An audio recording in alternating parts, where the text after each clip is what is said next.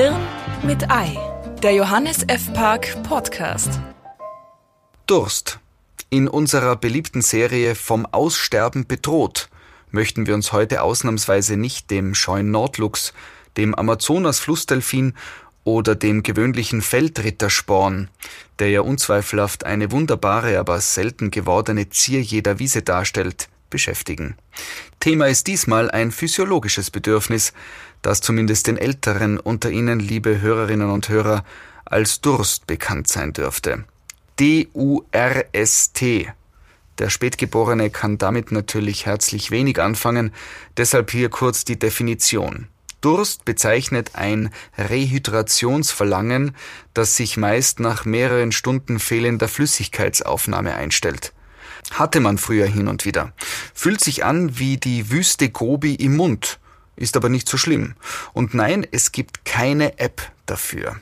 Moment mal, werden jetzt die Gesundheitsbewussten erbost ausrufen, während sie perfekt durchhydriert nach einer Abstellfläche für ihre Wasserflasche suchen, um sich unbeschwert beschweren zu können.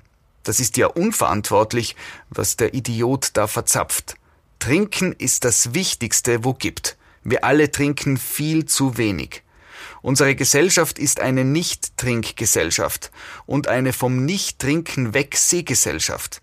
Wir werden alle sterben. Ihnen rufe ich, weil ich suizidaler Psycho, der ich nun einmal bin, bestimmt seit geschlagenen eineinhalb Stunden nicht einen Tropfen Flüssigkeit zu mir genommen habe, mit leicht belegter Stimme zu, Worte können gar nicht beschreiben, wie scheißegal es mir ist, welche Mengen Flüssigkeit Sie in sich hineinkippen. Aber müssen Sie Ihre sechs Liter täglich wirklich auf 750 Schluck verteilen und bei jeder unpassenden Gelegenheit wie ein Säugling an einer Plastikflasche herumnuckeln? Und falls ja, wäre da nicht ein Besuch beim Installateur ratsam, der einmal schaut, wo Sie auslaufen? Der Trendforscher weiß, heute gehört die Trinkflasche längst nicht mehr nur bei echter sportlicher Betätigung zur Standardausrüstung. Ganz egal ob 15 Minuten Walken im Fitnesscenter, Bummeln in der Innenstadt oder nur mal schnell schauen, wo das Zalando-Paket bleibt. Etwas Flüssiges ist immer dabei. So viel Nachfrage will natürlich bedient werden, weshalb keine Woche vergeht, in der nicht ein neues Wässerchen auf den Markt geworfen würde. Die Industrie folgt dabei, so viel ist mir als TV-Exponierten mittlerweile klar, gewissen Gesetzmäßigkeiten. Erstens, es wird eine Fruchtpflanze Wurzel gesucht, von der noch nicht einmal promovierte Biologen gehört haben. Zweitens, bei der Herstellung wäscht man das exotische Supergewächs sorgfältig mit klarem Wasser. Das Wasser füllt man ab, der Rest geht zurück ins Lager für den nächsten Produktionstag. Drittens, auf die Flasche werden noch Fett, Zucker, Laktose und Glutenfreikleber draufgepickt und fertig ist das neue Wundergetränk, mit dem Durst der Vergangenheit angehört. Der Geschmack allerdings auch. Nein, früher war bestimmt nicht alles besser, aber verwegener.